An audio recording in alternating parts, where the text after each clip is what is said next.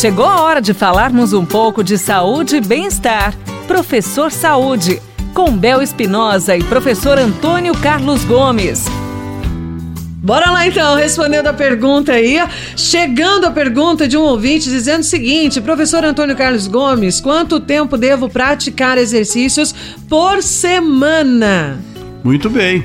Olha, gente, nós temos dados já bastante confirmados na literatura internacional, mas o, a instituição que rege, né, que mais pesquisa é, e responde essas perguntas é o Colégio Americano de Ciência do Exercício e Esporte.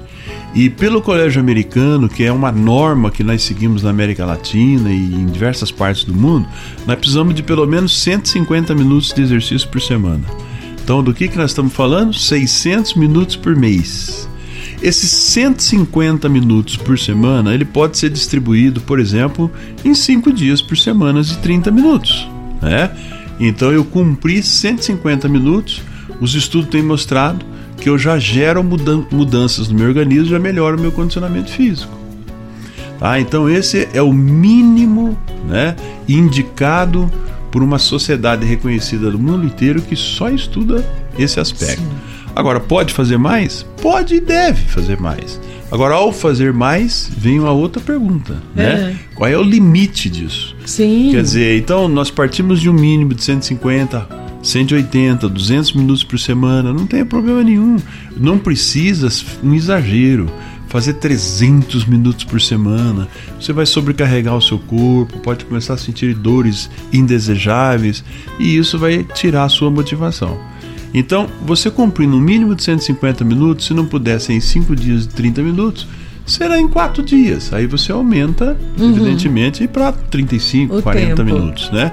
Ah, eu não tenho, só tenho 3 dias na semana, então eu vou ter que fazer 50 minutos por dia. Então aí tem que manobrar o tipo de exercício. Uhum. Se você vai fazer um tempo maior, pega o exercício um pouco mais moderado. Sim. Tá? Mas esse é o mínimo indicado aí pelo colégio americano. Que bacana! E muita, muitas vezes vale lembrar que no dia a dia algumas pessoas já estão aí se movimentando no exercício, porque tem gente que tem um serviço pesado, né, professor? Ó, por exemplo, né? um carteiro. Não é verdade? Né? Você pega um, um, um, entregador de carta, um, por exemplo, o pessoal que trabalha na coleta de lixo aí na madrugada. Nossa, sai correndo atrás do, do caminhão, né? né? Então ele já tem uma atividade bastante significativa. Diaristas também fazem um trabalho Diaristas, mais pesado. exatamente. Então, o que a gente precisa entender, o que é o exercício, não é só necessariamente botar o shorts, botar o é. seu agasalho, não Existem outras formas de se exercitar, né, que também geram cargas que mudam a sua condição fisiológica, às vezes no próprio tipo de atividade de trabalho, né? Vale lembrar isso, né? Obrigada, Sim. viu, professor?